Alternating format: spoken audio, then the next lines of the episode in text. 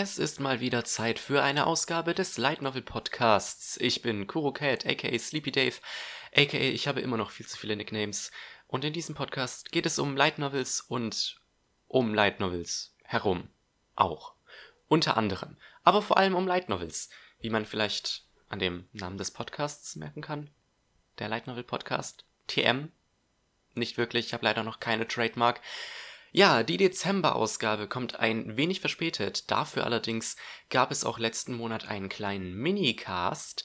Ja, es war im November nämlich die Anime NYC und da wurden einige neue Lizenzen angekündigt. Yen Press und Seven Seas haben einige neue Lizenzen angekündigt und J-Novel Club hat die ersten Mangas vorgestellt.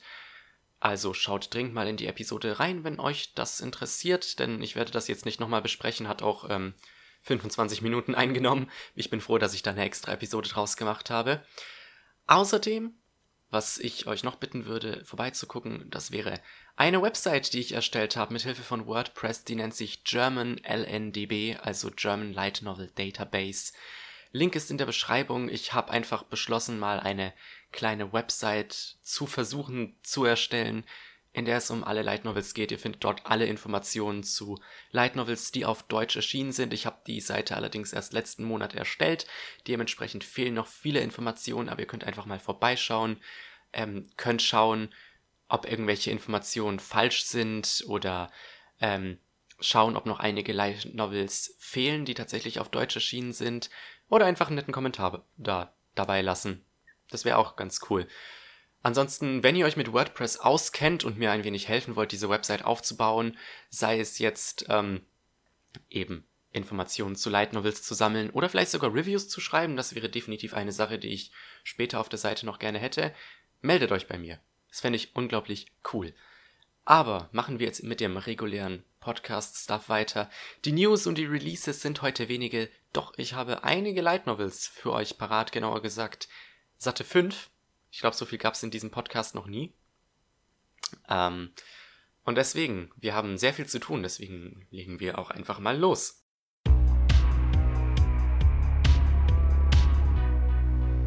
Unsere erste News für heute ist direkt eine Lizenz-News, denn nicht nur die englischen Verlage haben was angekündigt, sondern auch die deutschen, und zwar hat Egmont sein Manga-Line-Up für das nächste Jahr angekündigt.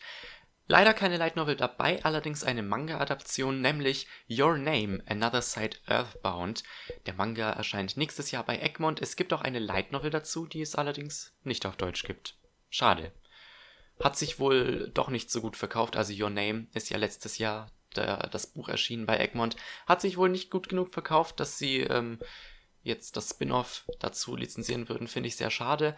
Äh, in Another Side Earthbound wird der Film nochmal aus der Perspektive der diversen Nebencharaktere erzählt. Ähm, der Manga hat, ich glaube, drei Bände, genau wie Your Names Manga auch. Und erscheint am nächsten Jahr, ich glaube aber, es gibt noch kein Datum, man kann die auch noch nicht vorbestellen.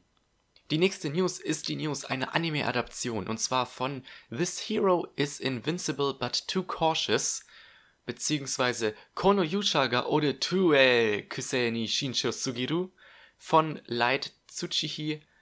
Ähm, ja, die Light Novel Reihe erhält bei White Fox einen Anime. Tatsächlich habe ich über die Reihe schon ein wenig gelesen, äh, geredet in dem Minicast, denn die Light Novel Reihe erscheint nächstes Jahr bei Yen Press. Und ja, sie erhält nun auch einen Anime beim Studio White Fox, was ich sehr geil finde. Studio White Fox hat uns ja so Sachen beschert wie ReZero, Steins Gate, Jormungand. Kann man sich also definitiv drauf freuen. Und die Inhaltsbeschreibung von ähm, Anime to You ergibt tatsächlich ein wenig mehr Sinn als die von äh, Yen Press. In dieser Inhaltsbeschreibung wird nämlich die Übervorsichtigkeit des Protagonisten ein wenig weiter ausgeführt. Ich zitiere einfach mal. Er kauft zum Beispiel drei Rüstungssets, eine zum Tragen, eine als Ersatz und eine als Ersatz für den Ersatz, oder setzt seine ganze Kraft im Kampf gegen einen schwachen Schleim ein. Man weiß ja nie. Zitat Ende. Hört sich auf jeden Fall sehr witzig an. Ich werde definitiv in die Light Novel Reihe reingucken Wahrscheinlich werde ich sogar äh, deswegen den Anime nicht gucken, sollte der früher erscheinen als die Light Novels auf Englisch. Kann man mal gespannt sein, definitiv. Das nächste ist wieder eine Lizenz-News, diesmal von dem amerikanischen Verlag Soul Press. Die haben nämlich angekündigt, Saving 80.000 Gold in Another World for My Retirement lizenziert zu haben von Funa, eine Autorin oder ein Autor, ich bin mir bezüglich des Geschlechts nicht ganz sicher, ähm, der die das auch Didn't I Say to Make My Abilities Average in the Next Life geschrieben hat. Ähm, ich glaube, es ist eine Autorin, denn sowohl bei Abilities Average als auch bei 80.000 Gold, ich kürze das jetzt einfach so ab, ähm, hat man eine weibliche Protagonistin, was in Isekais, die sich vor allem an ein männliches Publikum richten, jetzt nicht unbedingt sehr üblich ist. Ja, Saving 80.000 Gold in Another World for My Retirement ist im Grunde genau das, wonach es klingt. Es geht um ein Mädchen, die in einer anderen Welt landet und beschließt ordentlich Gold zu farmen, nachdem sie herausfindet, dass sie zwischen der Fantasy-Welt und der, ja, dem modernen Japan hin und her wechseln kann. Und so hat sie halt beschlossen, in der Fantasy-Welt sammelt sie so viel Geld wie möglich damit sie früh in Rente gehen kann. Finde ich ein cooles Ziel, hört sich sehr witzig an. Ähm, könnte man sich kaufen, Problem ist bei Soul Press nur, dass die Print-Releases von denen nicht so einfach auf Deutsch zu kriegen sind. Also bisher sind bei Soul Press ja Battle Divas und Strongest Gamer ähm, als Print erschienen. Das Problem ist nur, man kriegt die nur für 20 Euro, wenn man sie in Deutschland kaufen will. Aber bei dieser Serie würde ich eventuell auch bei den E-Books zuschlagen. Wenn ihr ähm, Abilities Average gelesen habt, wäre cool, wenn ihr mir mal ein paar Kommentare da lasst, was ihr so von der Reihe haltet. Ähm, weil ich denke, man findet sehr viel von dem Humor auch in 80.000 Gold wieder. Und ich würde gerne wissen, ob es sich lohnt, da reinzudippen. Auch bei Abilities Average, weil ich das, wie gesagt, noch nicht gelesen habe. So, die nächste News ist eine SAO-News. Und zwar gibt es viel mehr SAOs. Und zwar sucht der Verlag bzw. der Editor von der Sword Art Online Novel nach neuen Writern für den Anime, für zukünftige Novel-Projekte und ich glaube sogar für zukünftige Game-Projekte. Also ja, Sword Art Online wird kein Ende nehmen, wie man sieht. Wenn ihr zufälligerweise Japanisch könnt, könnt ihr euch da ja bewerben, wenn ihr in Japan wohnt, umso besser ähm, könnt ihr mithelfen, die Welt von Sword Art Online zu formen. Es wurde sogar bei diesen Ausschreibungen gesagt, man muss nicht zwingend Vorkenntnisse von Sword Art Online haben, um sich bewerben zu können. Also auch für Newbies ist das sicher ähm, ein ganz interessanter Job. So, zum Ende hin noch ein paar News, die Animoon betreffen. Die haben nämlich am 28.11. eine neue Lizenz angekündigt, was ich denke doch einige freuen wird, denn die eine der beliebtesten Zundere aller Zeiten kommt nach Deutschland und zwar hat Animoon Familiar of Zero den Anime lizenziert. Die erste Staffel, um genau zu sein, soll ab, ich glaube, März erscheinen, soll auf jeden Fall sehr früh nächstes Jahr bereits erscheinen. Kann man sich freuen, basiert auf einer äh, Light Novel, die mittlerweile beendet ist mit 22 Bänden. Ähm, die erste Anime-Staffel kam 2006 Staffel 2 und 3 kamen 2007 und 8 und die vierte und letzte Staffel kam, glaube ich, 2012. Da war eine sehr seltsame Gap dazwischen. Ähm, ja, Familiar of Zero ist definitiv eine sehr beliebte Reihe in Japan. Finde ich schade, dass wir das nie bekommen haben. Ähm, die Reihe sollte eigentlich auf Englisch, ich glaube, bei Seven Seas oder sowas erscheinen. Ähm, die haben sich dann allerdings doch gegen einen Release entschieden, weil das zu der Zeit war, als Light Novels katastrophal gefloppt sind im englischen Markt. Ähm, ich habe den ersten Band gelesen vor einiger Zeit, hat mir sehr gefallen. Muss ich dringend mal weiterlesen. Finde ich, äh, ich verstehe selber nicht, warum ich das nicht getan habe. Ist eine sehr witzige Serie mit ein bisschen Plot dahinter. Ähm, der Autor ist leider frühzeitig verstorben. Ich glaube 2010 oder 11 ist er ähm, gestorben an, ich glaube Krebs oder irgendwas in der Richtung. Und 2015 und 16 erschienen dann allerdings tatsächlich die letzten beiden Bände von Familiar of Zero, die wurden von, ich weiß nicht, irgendwelchen Bekannten von ihm, wurden die fertig geschrieben mit Hilfe Notizen, die er, von Notizen, die er zurückgelassen hatte. Finde ich sehr schön, dass ähm, die Reihe doch noch einen Abschluss bekommen hat, vor allem weil sie sehr beliebt war. Und ich finde es vor allem schön, dass der Anime jetzt bei uns erscheint, denn der ist, wie gesagt, sehr alt, von 2006. Also generell finde ich echt cool, das Line-Up von Animoon, dass die so ein paar ältere Anime-Serien retten. Ebenso Sachen wie Toradora, Higurashi und jetzt auch Familiar of Zero. Tatsächlich ist Goblin Slayer, was auch nächstes Jahr erscheint, ähm, die bisher einzige Serie, die aktuell ist. Und was auch noch Animoon betrifft, ja, es gibt ein kleines Gewinnspiel bei Anime 2U, das euch vielleicht interessieren könnte. Bis zum 14.12. könnt ihr dort nämlich die Toradora 10th Anniversary Edition gewinnen. Die 10th Anniversary Edition ist im Grunde eine Komplettbox der Toradora-Serie, beinhaltet alle Folgen, ähm, noch ein paar Extras, die ich leider nicht genau weiß. Anime to You verlost einmal die DVD-Box und einmal die Blu-ray-Box. Teilnehmen könnt ihr auf der Website von Anime to You, auf Twitter oder auf Facebook. Ich rate euch, euer Glück zu versuchen, denn die Box kostet 150 Euro, was nicht sehr billig ist. Aber immer noch billiger, als sich die einzelnen Volumes zu kaufen. Ähm, ja, ich habe Toradora persönlich noch nicht gesehen, deswegen fände ich es echt cool, wenn ich gewinnen würde, aber dann wiederum will ich auch irgendwie die Novels lesen, die ich mir tatsächlich schon vor fast zwei Monaten bestellt habe, die immer noch nicht da sind. Mal schauen, was daraus wird. Und die allerletzte News betrifft auch einen Titel aus der letzten Minicast-Episode, nämlich Last Round Arthurs, eine Light Novel-Reihe des Autors von ähm, Akashic Records of Bastard Magic Instructor. Ich hoffe, ich habe den Titel nicht verkackt. Die erhält nämlich eine Manga-Adaption von einem, einem, einer Mangaka namens Yusuriha. Ein komplett unbeschriebenes Blatt, hat davor noch nie was gezeichnet. Die Manga-Adaption davon soll ab Januar in Japan erscheinen. Und tatsächlich wurde auch die Light Novel bereits lizenziert ähm, ich war mir bei dem Minicast ein wenig unsicher, ob das ein Einzelband ist oder eine Reihe, aber dank dem Artikel von Anime News Network weiß ich jetzt, am 2. November ist ein zweiter Band erschienen. Das heißt, wir haben tatsächlich eine sehr neue Reihe, die bereits eine Manga-Adaption kriegt und die auch bereits auf Englisch erscheint. Nächstes Jahr. Würde mich nicht wundern, wenn die jetzt auch noch einen Anime demnächst dazu ankündigen. Aber gut, das war's jetzt erstmal mit den News. Weiter machen wir gleich mit den Releases.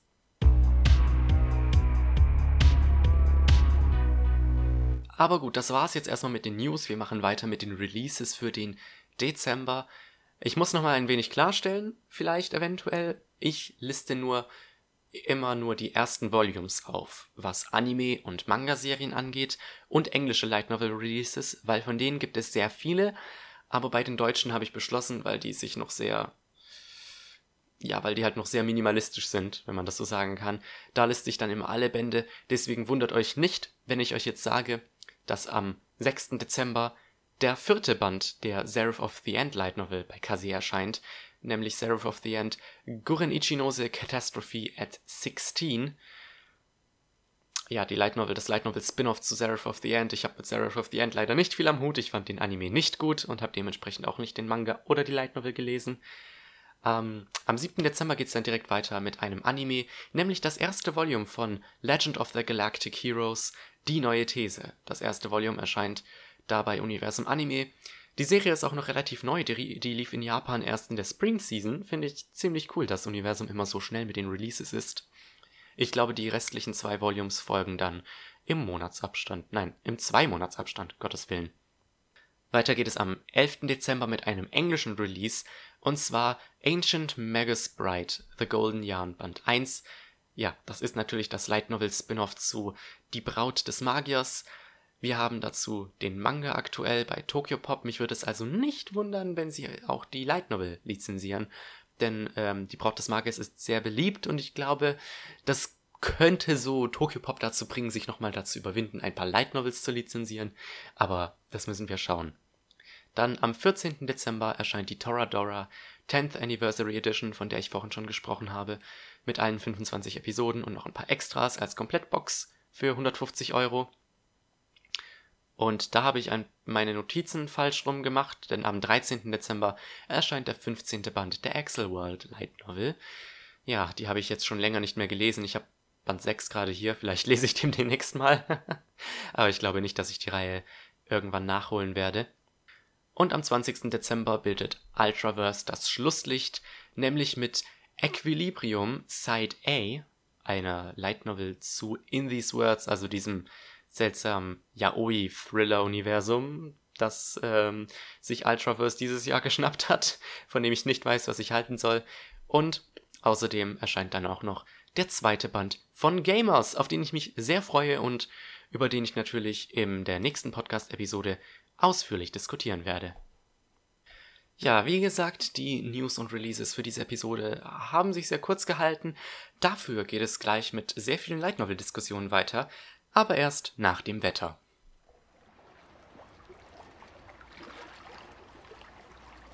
Seltsame Titel sind normal bei Light Novels. Bauchspeicheldrüse. Ich habe euch angelogen. Es tut mir furchtbar leid, aber ich habe Versprechungen gemacht in der letzten Episode, die ich nicht halten kann. Denn eigentlich wollte ich in dieser Episode über ähm, The Hero and His Elf Bride Open a Pizza Parlor in Another World reden. Ähm, Problem ist allerdings folgendes. Das Buch hat nur 160 Seiten und es hätte mich auf Amazon mindestens 13 Euro gekostet. Und die Reviews, die ich online dazu gelesen habe, waren eher so hm, mittelmäßig. Im Optimalfall. Weswegen ich mich dagegen entschieden habe, das zu kaufen. Dafür allerdings habe ich während des Black Friday und des Cyber Monday Dings, Kirchens, Amazon und so weiter sehr viele E-Books abgestaubt. Ich habe fünf E-Books von J-Novel Club gekauft und noch richtig, richtig viele gebrauchte Light Novels dass ich da, dass ich meinen Podcast mindestens noch ein Jahr allein damit füttern könnte. ähm, und eines von diesen E-Books, das ich gekauft habe, war My Next Life as a Villainess. All Routes Lead to Doom, von dem ich eigentlich gesagt habe, dass ich mir das erstmal nicht mehr kaufen werde, sondern auf den Anime warte. Und ja, jetzt habe ich mir doch den ersten Band spontan gekauft und was soll ich sagen? Es war absolut göttlich. My Next Life as a Villainess trägt auch den schönen Spitznamen Baccarina. Und ich werde es auch weiterhin so nennen, der Einfachheit halber. Und ich werde später auch erklären, warum. Ach, was heißt später? Ich erkläre es jetzt. Die Protagonistin Katharina ist nämlich, ist nämlich ein bisschen, ist ein bisschen hohl im Kopf. Muss man sagen. Aber fangen wir mit der ganzen Geschichte von vorne an. Katharina von Kleis ist gerade einmal acht Jahre alt, als sie eines entweder glücklichen oder unglücklichen Tages, das, das muss man noch entscheiden, in ihrem Hofgarten spazieren war, auf die Fresse fiel und sich den Kopf stieß. Mit einem Schlag kehrten all ihre Erinnerungen aus ihrem vorigen Leben zurück und sie erinnert sich, Katharina von Kleis. Das war doch die Antagonistin aus diesem Otome-Game, das ich mal gespielt habe. Ja, und als Katharina, Baccarina, ein klein wenig weiter nachdenkt, fällt ihr irgendwann auf, Moment mal. In jedem Ending, in dem Katharina vorkommt, verliert sie entweder ihren Adelsstatus und wird ins Exil geschickt oder ermordet. Das sind keine Optionen, die ich durchleben will. Und so beschließt Katharina, ja, ich muss irgendetwas tun, um diesen Bad Endings entgehen zu können. Und so setzt sie alles daran, später nicht umgebracht zu werden. ja, dieses erste, dieser erste Band folgt im Grunde Katharina von ihrer Kindheit, als sie eben acht ist und ihre Erinnerung zurückbekommt, bis hin zu ihrem 15. Geburtstag, wo sie die Magieschule besucht, von der ich nicht weiß, ob sie einen Namen hat, der im ersten Band erwähnt wurde, und wie sie eben versucht, diesen Roots quasi aus dem Weg zu gehen. Denn Katharina, Katharina, bevor sie ihre Erinnerungen an ihr vergangenes Leben hatte, war eine kleine hochnäsige Bitch. Das muss jetzt einfach mal so gesagt werden. Niemand mochte sie, sie war viel zu egozentrisch und viel zu, ja, einfach ekelhaft. Weswegen es kein Wunder ist, dass sie in, den, in dem Otome-Game letzten Endes so endet, wie sie endet. Doch nachdem ihm ihre Erinnerung zurückkommt, kommt auch ihre Persönlichkeit zurück. Also die Persönlichkeit dieses Mädchens aus dem modernen Japan, das sie einmal war und sie ist eigentlich, ist eigentlich eine ganz nette Person. Und plötzlich durchlebt Katharina diesen, diesen Sinneswandel, der alle um sie herum in den Wahnsinn treibt. Von einer hochnäsigen Aristokratin, die sich niemals die Hände schmutzig machen würde, wird sie plötzlich zu einem netten, freundlichen Mädchen, das vielleicht ein paar seltsame Eigenschaften hat, wie Gärtnern oder auf Bäume klettern, die sich vielleicht nicht für eine Adlige gehören. Aber sie schafft es trotzdem, alle mit ihrem Verhalten zu verzaubern. Jedoch ohne es, wirklich ohne es zu merken. Und das ist der Grund, warum dieses Buch den Spitznamen Katharina trägt. Das Buch besteht aus, ich glaube, sechs Kapiteln und in jedem Kapitel steht eine andere Person im Fokus, die entweder in Katharinas Leben eine Rolle spielen wird oder aber im Leben der Protagonistin des Otome Games. Das wären zum Beispiel ihr Verlobter Geord, was ein sehr seltsamer Name ist, ihr Bruder Keith, ähm, Keiths, nein, Geords Zwillingsbruder Alan und so weiter und so fort. Und in jedem Kapitel wird beschrieben, wie sie diese Person kennenlernt.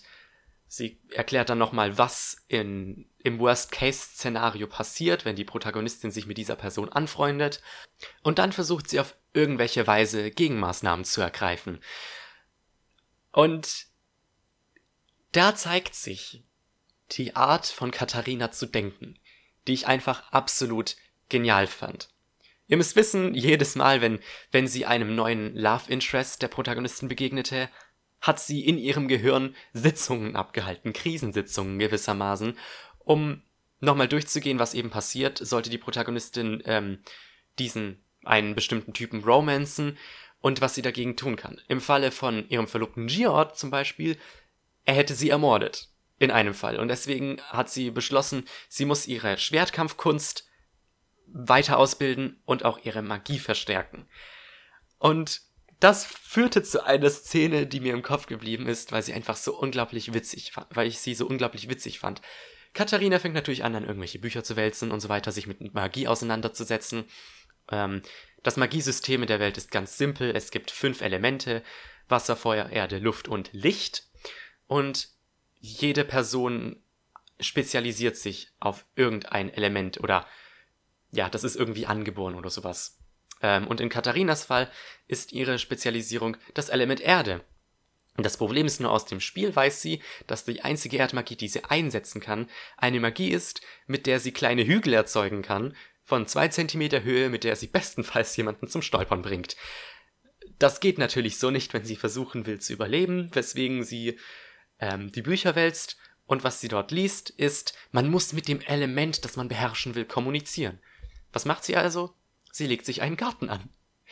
Zu Verwunderung sämtlicher Leute in ihrem Schloss legt sie einen Garten an. Und auch wenn das einige vielleicht nicht so witzig finden, wie zum Beispiel ihre sehr strenge Mom, schafft sie es sich zum Beispiel durch ihre Liebe zur Gärtnerei mit einem anderen Mädchen anzufreunden, die auch eine Rivalin gewesen wäre. Und durch, durch solche Handlungen freundet Katharina sich einfach mit jedem an, beziehungsweise eigentlich geht es sogar so weit, dass Katharina dafür sorgt, dass sämtliche Love Interests aus diesem Otome-Game und sogar deren Love Interests auf sie abfahren. Ich habe ja vorhin ähm, Alan erwähnt, den ähm, Zwillingsbruder von ihrem äh, Verlobten George. Alan ist eigentlich verlobt mit Mary. Mary jedoch ist unglaublich verliebt in Katharina. Und das weiß Alan natürlich nicht zu gefallen. Und das sorgt dann immer wieder für irgendwelche witzigen Situationen. Ähm, auch die Tatsache, dass sie ihre Erinnerung aus der vorigen Welt zurückgekriegt hat, sorgt natürlich für ja, witzige Situationen. Das Buch war einfach durchgehend witzig. Ähm, als Mädchen im modernen Japan ist man ja nicht unbedingt so geknüpft an Gender-Stereotypen und sie mochte es draußen zu spielen, zu rennen, auf Bäume zu klettern. Ja, und das macht sie jetzt halt auch als Katharina wieder. Womit sie dafür sorgt, ähm, dass sie sich mit Alan anfreundet, der sie eigentlich zu einem Schwertkampfduell herausfordern wollte, weil Katharina ihm Mary weggeschnappt hat. Und solche Situationen, ich gehe jetzt vielleicht ein bisschen zu sehr ins Detail für diejenigen, ähm, die das Ganze noch lesen wollen, aber es ist wirklich einfach diese Kombination aus Katharina war eigentlich eine ziemliche Bitch und wird plötzlich zu diesem aufgeschlossenen, munteren, netten Mädchen, das gärtnert und auf Bäume klettert und angelt und was weiß ich. Und ich muss nochmal auf diese Denkweise von äh, Katharina zurückkommen. Ich habe das gar nicht weiter ausgeführt. Was ich an ihr mag, ähm, ist, wie geradeaus sie denkt sie, wenn irgendeine Situation passiert, sie nimmt sofort den ersten Impuls, den ihr Gehirn ihr darauf sendet und wandelt diesen in eine Handlung um. Als sie beispielsweise von einem Baum gefallen ist, auf ihren Bruder Keith, denkt sie erstmal, oh mein Gott, ich habe ihn umgebracht. Und schreit, äh, fängt, fängt richtig dramatisch an loszuweinen und diese ganze Situation ist einfach nur so over the top. Ähm, und ja, im Grunde dieses ganze erste Buch beschäftigt sich mit der Zeit, bevor die Handlung des Otome Games, das sie gespielt hat, überhaupt beginnt. Aber dafür, dass dieses erste Buch quasi erst der Prolog ist, hat es mich einfach so unfassbar gut unterhalten. Ich hätte nie gedacht, dass mich das Buch so unterhalten könnte. Und ähm, ich fand das ein bisschen schade, dass eben im Grunde wurden in diesem Buch sieben Jahre an Handlung verarbeitet und deswegen gab es immer wieder irgendwelche Timeskips und ähnliches. Das fand ich ein bisschen nicht gut gehandelt, weil man dann von einer Situation in die nächste geschmissen wurde, was irgendwie das Pacing ein bisschen zerstört hat. Aber es hat mich so gut unterhalten, dass ich sagen kann, dass ich auf jeden Fall den zweiten Band lesen will und wissen will, was sich in dieser Magie, äh, Magieakademie zuträgt, wie die Protagonistin so sein wird und vor allem, ob die Love Interests der Protagonistin eigentlich irgendwie sich mit der Protagonistin überhaupt anfreunden wollen. Eine Sache, die ich noch sagen muss, ist die Erzählperspektive. Also das ganze Buch wird durchgehend aus der ersten Perspektive erzählt. Allerdings am Ende jedes Kapitels gibt es einen kurzen Abschnitt, in dem das Kapitel nochmal aus der Perspektive der Person erzählt wird, mit dem sich Katharina quasi angefreundet hat. Ähm, fand ich ganz nett, gab immer noch mal so ein paar andere Perspektiven, auch vor allem so die Gedankengänge der Protagonisten zu gewissen Zeitpunkten und hat auch manchmal ähm, geholfen, so ein paar Plotholes zu klären, in Anführungsstrichen. Also es gab halt ein paar Situationen, über die Katharina nichts sagen konnte, weil sie da nicht anwesend war, die aber so für das bessere Verständnis der Charaktere nötig waren. Insgesamt super witziges Buch, hat mir sehr gut gefallen. Vielleicht klang das für euch ein bisschen nach einem Turn-off, wenn ihr gehört habt, ähm, dass die Protagonistin unglaublich dumm ist, aber sie ist dumm auf eine Weise, die sie unglaublich unschuldig macht. Und man kann einfach nur, man kann einfach nur da sitzen und vor sich hingrinsend, während man das E-Book auf einer Busfahrt zur Universität liest, so wie ich. Ähm, hat unglaublich Spaß gemacht. Ich habe das Buch auch sehr schnell durchgelesen, also innerhalb von zwei Tagen hatte ich das durch. Ultra witzig, ultra witzig. Ich leg's jedem ans Herz. Ähm, wenn ihr es nicht lesen wollt, wie gesagt, es gibt, es gibt auch einen Manga, der auf Englisch raus ist und es kommt nächstes Jahr ein Anime, da könnt ihr reinschauen. Aber ich freue mich auf den zweiten Band, der dann im Februar rauskommt. Die nächste Light Novel, die ich hier für euch habe, ist etwas ganz Besonderes, denn es handelt sich um eine der ersten Light Novels, die ich jetzt von Seven Seas habe. Ähm, die andere kommt direkt danach. Und es handelt sich hierbei um Boogie Pop. Ja, Boogie Pop, Boogie Pop, Boogie Pop. Ist eine sehr alte Light Novel Reihe. Der erste Band erschien 1998, also dieses Jahr ist quasi der 20. Geburtstag dieser Reihe. Und man schreibt Boogie Pop zu, den Light Novel Trend in Japan damals losgetreten zu haben. Boogie Pop erschien auch bei uns bei Tokyo Pop die ersten vier Bände, ich glaube 2006 und 2007. Danach wurde die Reihe eingestellt. Ähm, etwa zur gleichen Zeit erschienen die ersten, ich glaube auch die ersten vier Bände ähm, bei Seven Seas, die die Reihe dann auch eingestellt haben. Doch seit diesem Jahr erscheint die Reihe nochmal neu als E-Book und jetzt hat Seven Seas die ersten drei Bücher als Omnibus veröffentlicht. Das heißt, für einen Band kriegt man drei Bände wenn man das so sagen kann. Ich habe mir diesen fetten Wälzer von 600 Seiten gekauft. Der ist bereits seit Oktober draußen. Ähm, ich habe den aber erst letzten Monat gekauft, weil Amazon mir weismachen wollte, dass es doch erst im November erscheint. Ähm, kostet euch 19 Dollar bzw. 17 Euro auf Amazon. Also wirklich sehr, sehr billig für drei Bände, 600 Seiten. Und ich habe jetzt den ersten gelesen vor kurzem. Äh, wie gesagt, ich habe mir erst letzten Monat diesen ersten Sammelband gekauft und den ersten Band habe ich jetzt durch. Der trägt den Namen Boogie Pop wa Warawanai, also Boogie Pop Doesn't Laugh auf Englisch, beziehungsweise der offizielle englische Titel ist aus irgendeinem Grund Boogie Pop and Others. Und da haben wir schon mein erstes Problem mit diesen Büchern, die Titel. Also der erste Band heißt Boogie Pop and Others und der zweite und dritte Band heißen jeweils Boogie Pop vs. Imaginator. Ich, ich mag die Titel einfach nicht. Erstmal dieser Name Boogie Pop ist ein bisschen lächerlich und unästhetisch. Und dann noch diese Beifügungen. Boogie Pop and Others. Boogie Pop vs. Imaginator. Gefällt mir nicht so ganz.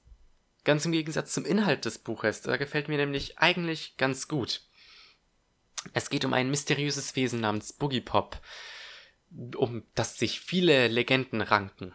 Was allerdings niemand so wirklich weiß, ist, dass Boogie Pop keine eigene Entität ist quasi, sondern immer nur die Körper von Leuten besitz, besetzt, wenn ähm, in deren Nähe etwas passiert, was die ganze Welt in Gefahr bringen könnte.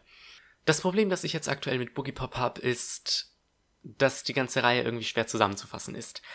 Ähm, jeder Band beziehungsweise alle ein bis zwei Bände sind jeweils in sich geschlossen, er erzählen eine Geschichte, die in sich geschlossen ist.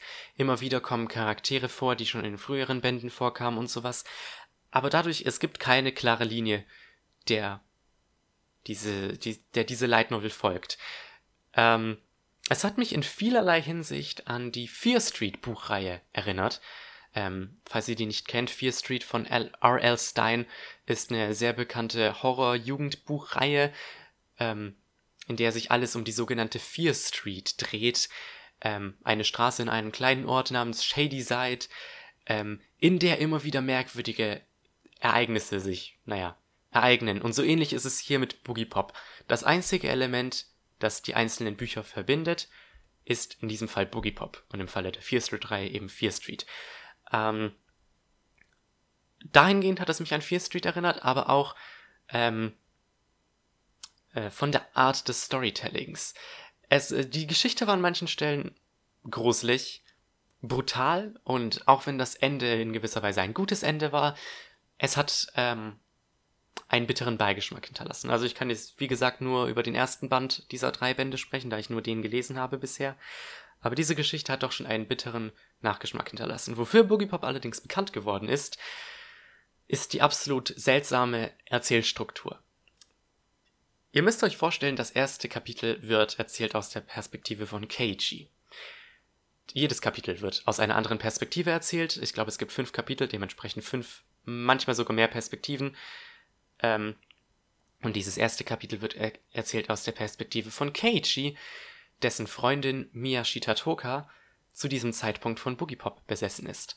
Und im Grunde erzählt er in seiner Perspektive nur von seinen kurzen, kleinen Begegnungen mit Boogiepop, bis Boogiepop schließlich wieder verschwindet. Und das war das erste Kapitel, das fast ein Drittel des Buches ausgemacht hat. Ähm, und so geht es dann immer weiter. In jedem Kapitel nimmt eine andere Person das Ruder in die Hand und erzählt äh, was ihr so widerfahren ist, was irgendwo mit Boogie Pop oder auch anderen übernatürlichen Wesen zu tun hat, die in dieser Geschichte eine Rolle spielen.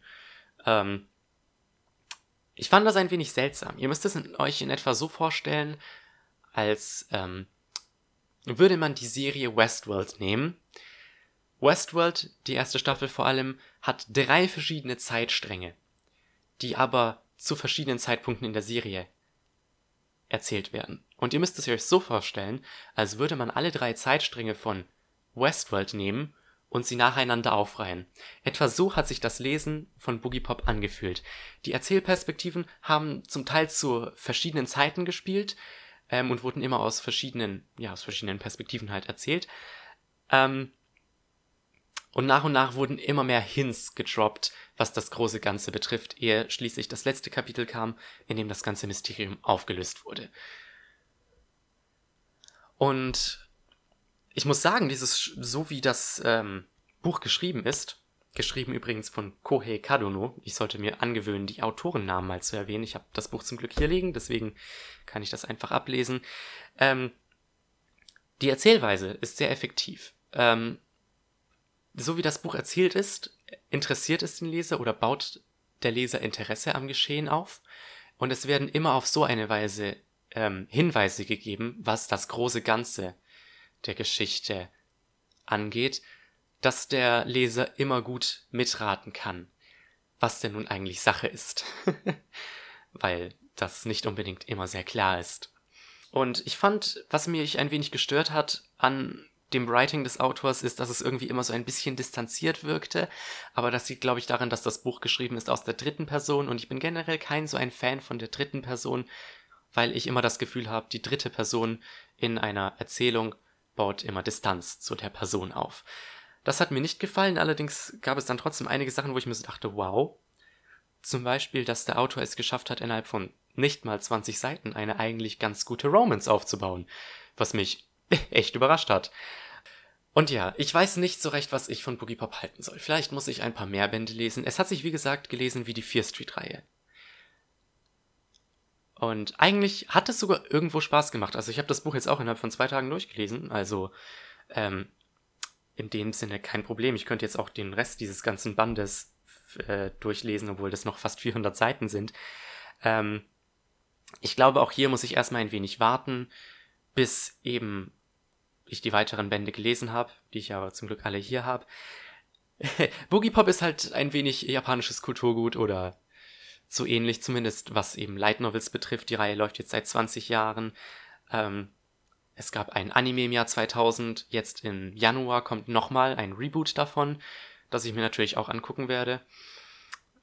Und ich denke, wenn ihr die Fear Street Reihe mögt oder generell solche Mysteries, die ein bisschen brutaler sind, die ähm, ein wenig mehr Horror haben und in sich geschlossen sind. Also wie gesagt, das sind immer in sich geschlossene Geschichten. Ich lege euch Boogie Pop ans Herz. Ähm, und ich möchte aber noch ein paar Worte zu den Illustrationen verlieren. Irgendwie habe ich da jetzt nicht wirklich Zeit dafür gefunden. Ähm, die Illustrationen sind von Koji Ogata, und leider merkt man den Illustrationen an, dass die ein bisschen älter sind, eben aus dem Jahr 1998. Also der Artstyle davon ist einfach nicht mehr zeitgemäß, muss man sagen. Ich habe mir Illustrationen von aktuelleren Bänden angeguckt innerhalb der letzten fünf Jahre. Es sind auch nochmal drei Bände oder so erschienen. Da sieht das Ganze schon ein bisschen anders aus, aber man merkt, man merkt Boogie Pop leider sein Alter ein klein wenig an. Nichtsdestotrotz liest es sich unglaublich gut, ist spannend gewesen, aber irgendwie fühlte es sich am Ende ein wenig unerfüllend an, ähm, dieses Buch gelesen zu haben. Leider. Muss ich sagen. Es tut mir wirklich leid. Aber ja. Vielleicht melde ich mich nochmal hier im Podcast ähm, zu Boogie Pop, wenn ich Band 2 und 3 gelesen habe. Band 2 und 3, das ist ja eine zweiteilige Geschichte.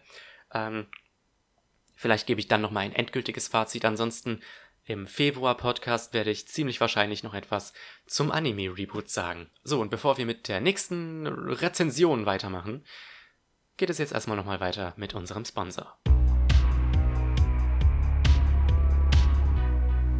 Diese Ausgabe des Light Novel Podcast wird Ihnen präsentiert von rückwärts ausgesprochene Light Novel Titel. Light Novel Titel rückwärts ausgesprochen. Heute mit Sayre Knapp Roy T. Ut Tno Ja. I want to eat your pancreas. Ja, der Sponsor hat ja im Grunde schon gesagt, womit es jetzt weitergeht. Ich möchte nämlich euren Pankreas essen. Nee, Moment mal. Das stimmt so nicht ganz, aber das ist immerhin der Titel einer Light Novel, die ich ähm, über die letzten paar Tage gelesen habe. Naja, das stimmt nicht ganz. Ich habe sie vor zwei Wochen oder so gelesen. I Want to Eat Your Pancreas von Yoru Sumino erschien am 20. November auf Englisch bei Seven Seas. Äh, seit September läuft auch bereits ein Anime-Film in Japan, der bei uns beim Akiba Pass Festival laufen wird. Und außerdem erscheint auch seit, ich glaube sogar seit November auch, ein Manga zu I Want to Eat Your Pancreas bei Carlsen Manga, der den Titel Sakura I Want to Eat Your Pancreas trägt. Sakura, weil das der Name der weiblichen Hauptfigur ist, aber ansonsten verstehe ich diese Entscheidung nicht wirklich. Aber worum geht es denn in I Want to Eat Your Pancreas? Wirklich ein so skurriler Titel, der eigentlich nur von einer Light Novel kommen kann. Es handelt sich hierbei aber tatsächlich nicht um eine Light Novel, sondern um eigentlich ein ganz normales Jugendbuch. Ich meine, die meisten Light Novels sind im Grunde Jugendbücher, doch hier wurde es tatsächlich explizit von einem Buchverlag und nicht von einem Light Novel Verlag gepublished, zumindest in Japan. Bei uns sieht die Sache nochmal anders aus. Aber das kann man vielleicht dem Titel, der ja ein wenig komödiantisch anmutet, das kann man dem vielleicht nicht entnehmen, aber dahinter verbirgt sich tatsächlich eine ich will nicht sagen tragische Geschichte, aber ich habe geweint. Es geht nämlich um die junge Sakura, die an Pankreasinsuffizienz leidet, also einer der Pankreas, also die Bauchspeicheldrüse, die Bauchspeicheldrüse funktioniert bei ihr nicht richtig, was bedeutet, dass sie in Kürze sterben wird. Das weiß allerdings niemand, bis sie durch Zufall bzw. bis der Protagonist durch Zufall im Krankenhaus auf sie trifft und dort ein Buch von ihr liest, nämlich Leben mit Sterben. Ein kleines Art Tagebuch, das sie ja schreibt, um quasi ihre Reise zum Tod zu ja niederzuschreiben. Dadurch freuen, freunden sich die beiden Protagonisten mehr oder minder miteinander an. die Beziehung der beiden ist ein wenig seltsam. So wie das ganze Buch. Ich muss sagen, also das Buch ist fast 300 Seiten lang. Es hat die ersten 100 Seiten, ehrlich gesagt, noch nicht so wirklich Klick gemacht bei mir. Und irgendwie finde ich das sehr schade, denn als ich so langsam mich der Hälfte des Buches annäherte, habe ich gelernt, diese beiden Protagonisten mehr und mehr zu mögen. Und letzten Endes hat mich die Geschichte irgendwo auch berührt. Und deswegen muss ich irgendwann ähm, das Buch nochmal lesen, um diese ersten 100 Seiten auch so appreciaten zu können, wie den Rest des Buches. Im Grunde das ganze Buch ähm, sind nur einzelne Episoden des Protagonisten und Sakura, ähm, wie sie miteinander abhängen, reden, ein paar Trips unternehmen, essen, sehr viel essen sogar. Und das, das ist das Problem, glaube ich, das ich anfangs mit diesem Buch hatte, weil es anfangs sehr wenig Substanz hat. Das Einzige, was ich diesem Buch zuschreiben konnte, ist, dass ich es sehr witzig fand, wie Sakura mit ihrem Tod umgeht. Denn so wie sie mit ihrem Tod umgeht, ist das wirklich sehr leichtfertig. Sie macht im Grunde die ganze Zeit irgendwelche Witze darüber, dass sie in einem Jahr vermutlich nicht mehr am Leben ist. Und das hat meinen Humor absolut getroffen.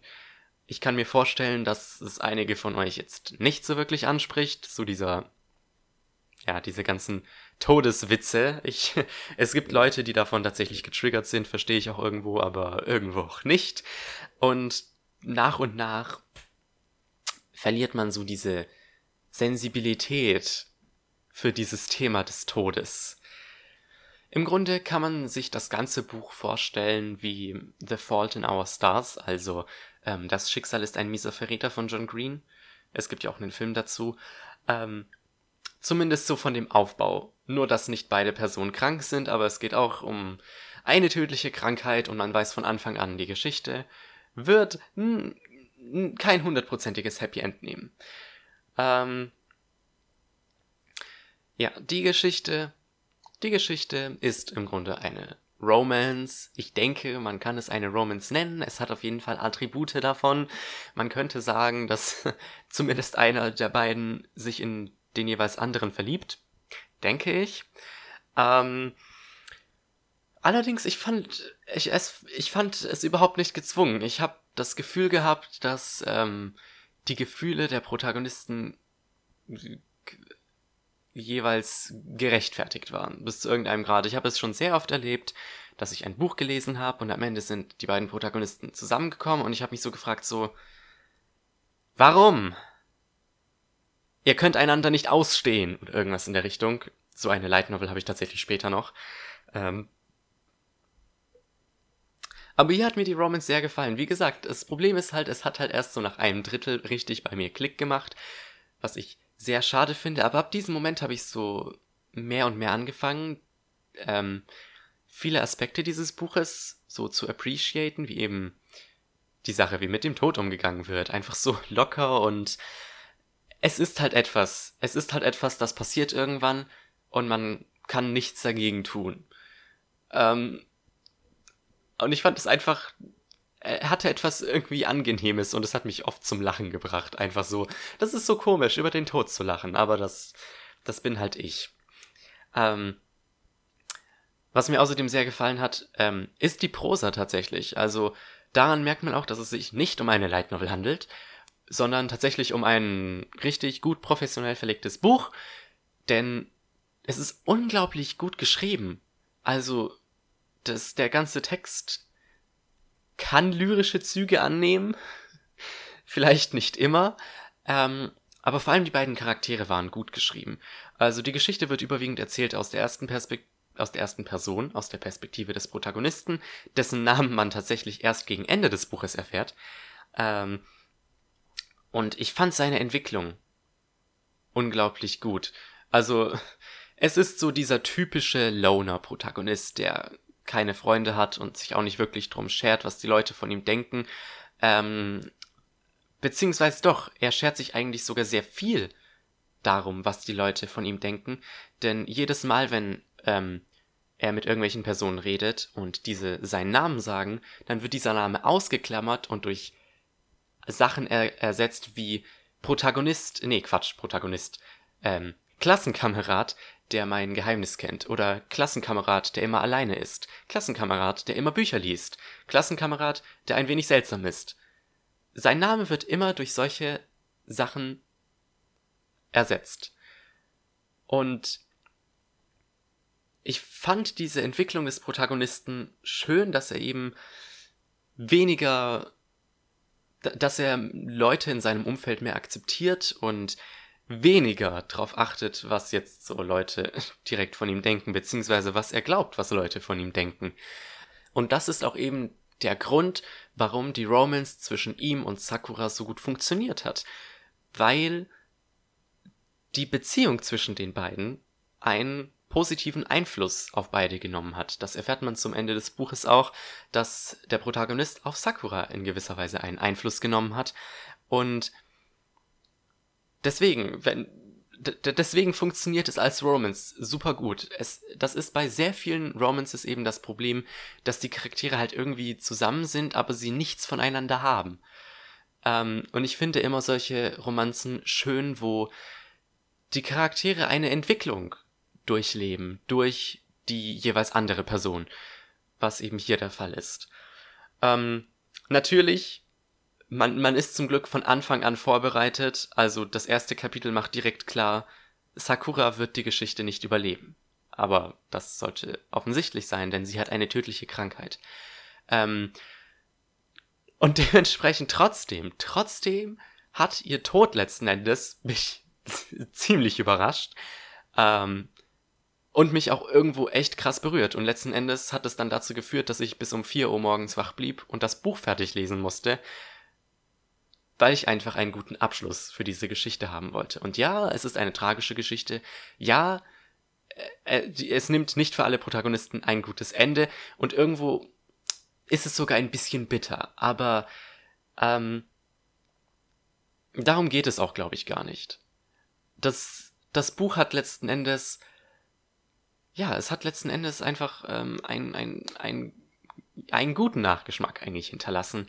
Ähm, vielleicht auch deswegen, weil es eben so locker mit dem Tod und so weiter umgegangen ist und man ja ein bisschen abgestumpft war, aber gleichzeitig sagt einem das Buch auch, es ist nicht das Ende. Es ist nur so eine, eine Station wenn eine Person in deiner Nähe stirbt, ist es nur eine Station in deinem eigenen Leben und du solltest es trotzdem weiterleben. Und das ist, das ist so das, was ich von diesem Buch mitgenommen habe. Also, Fazit. Das waren jetzt sehr viele Gedanken, die in sehr verschiedene Richtungen gingen. Es lohnt sich auf jeden Fall. Also eine absolute Empfehlung für I Want to Eat Your Pancreas. Ähm, es ist ein Einzelband, kann man gut lesen. Wenn euch tatsächlich wie äh, bei mir jetzt die ersten 100 Seiten oder so abschrecken sollten.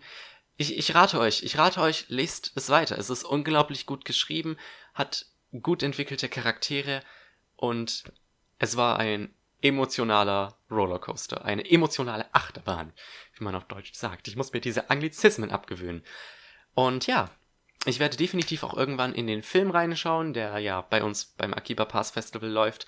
Leider das Akiba Pass Festival ist nicht in meiner Nähe, es war noch nie in meiner Nähe, deswegen werde ich vermutlich nie einen Film dort sehen können. Deswegen muss ich darauf hoffen, dass ähm, I Want to Eat Your Pancreas entweder noch ähm, einen richtigen Kino-Release kriegt oder halt einen DVD-Release. Ähm, aber ja, absolute Empfehlung. Ansonsten, ihr könnt auch den Film gucken, wenn ihr keinen Bock habt, etwas zu lesen. Allerdings, ich habe ähm, mir den Trailer angeguckt und ich habe ein bisschen Angst, dass sie ein paar Story-Details geändert haben. Hat der Trailer hat zumindest sich so, so ein bisschen danach ausgesehen, als hätten die so ein paar Sachen geändert. Und der Autor der Novel hat sich tatsächlich auch nicht positiv, aber auch nicht wirklich negativ dem Film gegenüber geäußert. Aber er war nicht zwingend sehr begeistert und das ist auch kein gutes Zeichen, wenn es um solche Sachen geht. Aber ja, absolute Empfehlung von mir für I Want to Eat Your Pancreas von Yoro Sumino. Erhältlich bei Seven Seas. Kauft es euch. Tja, mit der nächsten Light Novel haben wir, glaube ich, das erste Mal tatsächlich eine Nicht-Kauf-Empfehlung. Ich habe ja bereits erwähnt, während Black Friday, Cyber Monday, Wochenende gab es einige E-Books von J-Novel Club günstiger. Ähm, genauer gesagt haben die von 36 ihrer Serien den ersten Band billiger angeboten zum fast halben Preis. Ähm, und ich habe mir einige davon gekauft und über eines davon werde ich jetzt reden und das ist Apparently It's My Fault. My Husband Turned into the Head of a Beast. Geschrieben von Eri Shizuku mit Illustrationen von Kasumi Nagi. Und oje. Was ein Clusterfuck. Also, die Light Novel ist eine Shoujo Light Novel. Das heißt, sie orientiert sich oder ihre Zielgruppe, ihre primäre Zielgruppe sind Mädchen. Habe ich kein Problem damit. Ich lese gelegentlich mal Shoujo Manga und ich habe auch bei Cross Infinite World, die sich ja auf Shoujo Light Novels spezialisieren, da habe ich bereits einige Sachen gekauft, die mir ganz gut gefallen haben. Ähm, interessant also, dass J-Novel Club da was zu ihrem Line-Up hinzufügt und ich bin weniger begeistert. Eigentlich bin ich gar nicht begeistert. Doch erstmal muss ich euch eine grobe Outline des Plots geben. Es geht um die junge Rosemary. Ich glaube, sie hieß Rosemary. Vielleicht hieß sie auch Rosalie, aber ich glaube, sie hieß Rosemary. Die gute Rosemary hat ein kleines Problem. Was nach außen hin nämlich aussieht wie irgendwelche sozialen Ängste, was ich mal sehr relatable finde, ähm, ist in Wirklichkeit eine Art Fluch. Sie wagt es nämlich nicht, Leuten ins Gesicht zu sehen, aus der Angst, ihre Gesichter könnten sich in Monsterköpfe verwandeln. Denn jedes Mal, wenn eine Person eine negative Emotion empfindet, erscheint diese Person mit dem Kopf eines Monsters Rosemary gegenüber und sie ist davon so verschreckt, dass sie es kaum wagt, anderen Personen zu begegnen. Höchstens mit einem Eimer auf dem Kopf. Und auf den Eimer werde ich später nochmal zurückkommen, denn der wird sehr wichtig sein. Einer der Gründe, warum ich diese Light Novel nicht gut finde. Ja, aber natürlich kommt dann eines Tages ein Prinz aus einem anderen Königreich, der sich nicht in ein Monster verwandelt. Natürlich verliebt sich Rosemary sofort in sie und die beiden heiraten sofort und es stellt sich dann allerdings heraus, dass es bei ihm genau umgekehrt ist. Sie ist nämlich die einzige Person, die ihn mit einem Menschenkopf sehen kann, was anscheinend daran liegt, dass sie sein Mana absorbiert hat. Vor einigen Jahren, woran sie sich nicht mehr erinnern kann. Und das ist anscheinend auch der Grund, warum sie immer Monsterköpfe sieht. Wenn sie äh, Leute mit bösen Emotionen sieht, mit negativen Emotionen. Ähm, Mal abgesehen davon, dass ich mir immer noch nicht ganz vorstellen kann, inwiefern das Ganze Sinn macht, zusammenhängt. Was dann folgt, ist nichts Schönes. Die beiden sind verheiratet und es stellt sich heraus, dieser Prinz hat Rosemary nur geheiratet, damit sie ihm sein Mana zurückgibt, dass er wieder aussieht wie ein normaler Mensch was ich dachte, was ich kriege, ist, dass Rosemary dann irgendwie ein episches Abenteuer versucht zu erleben, indem sie ähm, irgendwie herausfindet, wie sie diesen Zauber umkehren kann, dass sie keine Monsterköpfe mehr sieht und dass ihr Mann wieder ein Mensch wird. Das ist nicht, was ich bekommen habe. Im Grunde sitzt Rosemary die ganze Zeit nur in dem Schloss von dem Prinzen, mit dem sie jetzt verheiratet ist, und ich sage euch, der Prinz ist so ein fucking Arschloch und das macht es so unglaublich schwer, dieses Buch zu lesen. Und ich habe, ich, ich sage euch, ich habe das Buch nicht fertig gelesen. Ich habe nach der Hälfte einfach nicht mehr gekonnt. Weil mich dieser Typ so hart angepisst hat. Ich habe einfach, ich glaube, ich habe noch nie so krasse Wut auf einen fiktiven Charakter empfunden, außer vielleicht auf Jace und Clary aus ähm, City of Bones, aber das ist nochmal ein ganz anderes Niveau. Ähm, oh Junge. Im Grunde erlaubt dieser Prinz ihr kaum Kontakt zur Außenwelt, wogegen Rosemary eigentlich nicht viel einzuwenden hat, weil sie halt Menschen hasst. Aber wie er sie behandelt, ich weiß, eine Szene ist mir im Kopf geblieben. Ähm, der Prinz, ich weiß nicht mehr, wie hieß er, Claudio oder so, Claudio zwingt Rosemary dazu, mit ihm auf irgendeinen Ball oder sowas zu gehen. Und Claudio lässt sie absichtlich in diesem Saal voller Menschen stehen. Wohl wissend, dass Rosemary die Nähe von Menschen nicht ausstehen kann. Und letzten Endes sorgt das dann dafür, dass sie einfach fucking in Ohnmacht fällt, weil sie mit den ganzen Leuten überfordert ist. Und dieses Arschloch macht das Ganze einfach mit Absicht. Ich bin, ich bin innerlich so eskaliert. Oh mein Gott. ja, das wird jetzt ein Rant-Review, aber es, es geht einfach wirklich nicht anders. Ähm, wie gesagt, ich habe nur die Hälfte des Buches gelesen. Ich weiß nicht, ob diese Geschichte zwischen Claudio und Rosemary noch in irgendeine bessere Richtung geht.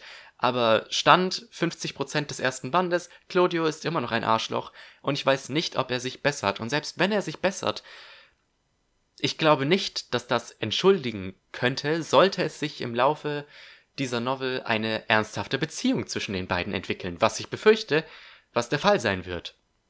Weil es halt eine Shoujo Light Novel ist.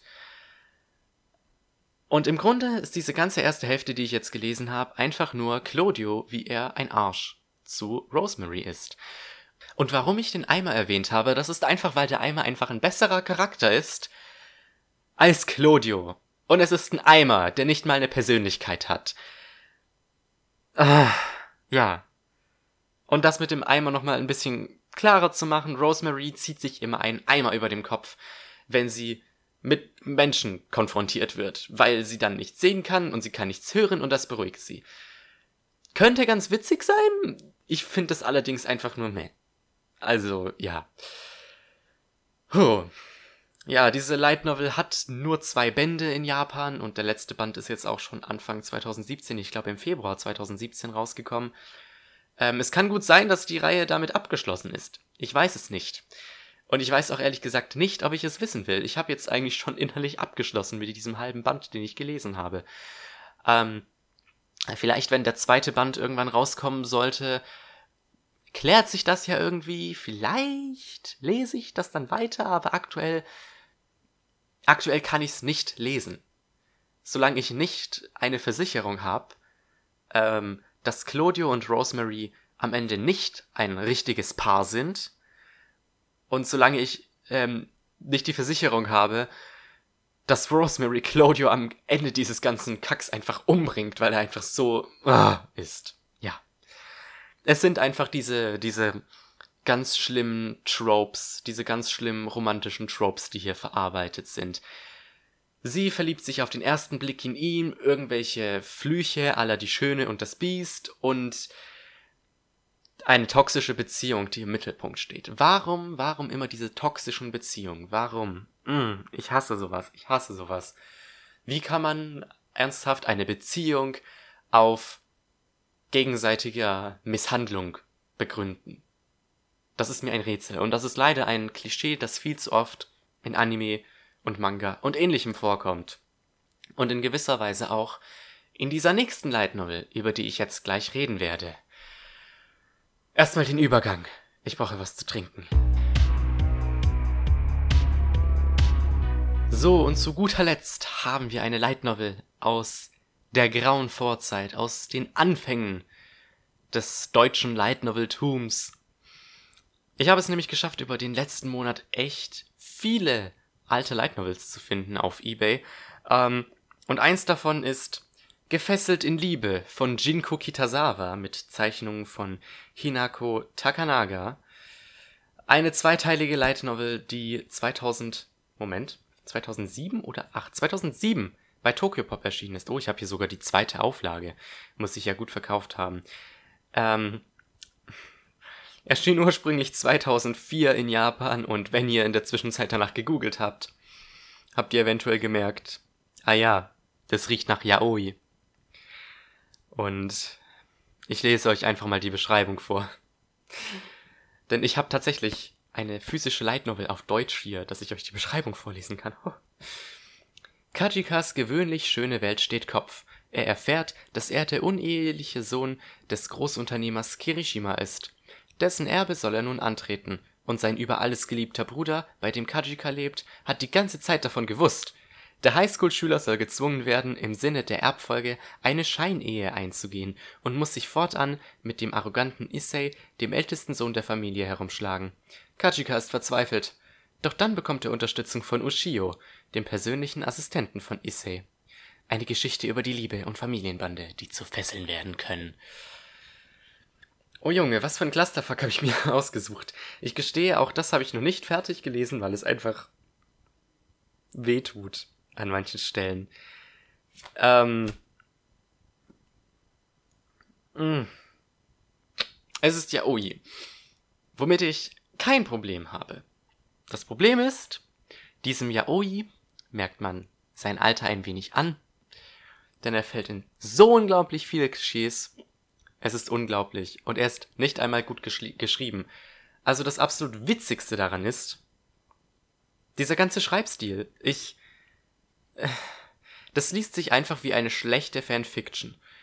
Ähm, ich meine, das erste Kapitel fängt literally an mit einer Beschreibung des Aussehens des Protagonisten. Und wenn ihr einigermaßen in Fanfiction oder generell ins Schreiben, im Schreiben involviert seid, dann wisst ihr, eines der absoluten No-Gos ist es, absolut ellenlange Beschreibungen seiner Charaktere zu geben. Ist hier leider der Fall. Und ich weiß nicht, der ganze Schreibstil, ich, ich, kann, ich kann die ganze Novel nicht ernst nehmen. Es wirkt einfach alles so krass lächerlich und überdramatisiert. Also, wenn wir zur Beschreibung zurückkommen, es geht um diesen jungen Kachika, der herausfindet, dass sein Vater nicht sein echter Vater ist und er lebt nun mit seiner neuen Familie zusammen. Und diese ganzen Dinge, die da geschehen bisher, ähm, ich weiß nicht, was ich davon halten soll. Erstmal wird so Kajika komplett von seiner Identität losgelöst und ab sofort soll er nun Kazumi heißen, weil das eigentlich sein Name ist, aber man hat ihn umbenannt, weil man fürchtete, ähm, man könnte ihn assassinieren, weil diese Kirishima-Familie viele Feinde hat und sowas. Ähm, Kajika wird seine Identität entledigt und dann soll er noch irgendwie die ähm, er soll irgendwie so tun, als wäre er seine ältere Schwester Mio, die ein paar Tage zuvor bei einem Autounfall ums Leben gekommen ist. Und er will das alles gar nicht. Und dann versucht er einfach, sich umzubringen. Und plötzlich gerät er in eine Geiselnahme und das war einfach alles so all over the place. Ich weiß wirklich gar nicht, was ich dazu sagen kann. Ähm, also. Ach ja, und natürlich, es ist Yaoi, das heißt sexuelle Belästigung zwischen Männern weil das ist irgendwie gefühlt 90% von Yaois, habe ich mittlerweile das Gefühl. Vor allem, wenn es um Yaois aus den 90ern oder den 2000er Jahren geht. Unschön. Also, ich kann keine ernsthafte Empfehlung dafür rausgeben, mal abgesehen davon, dass die Novel sowieso nicht mehr offiziell erhältlich ist. Die findet ihr nur noch gebraucht.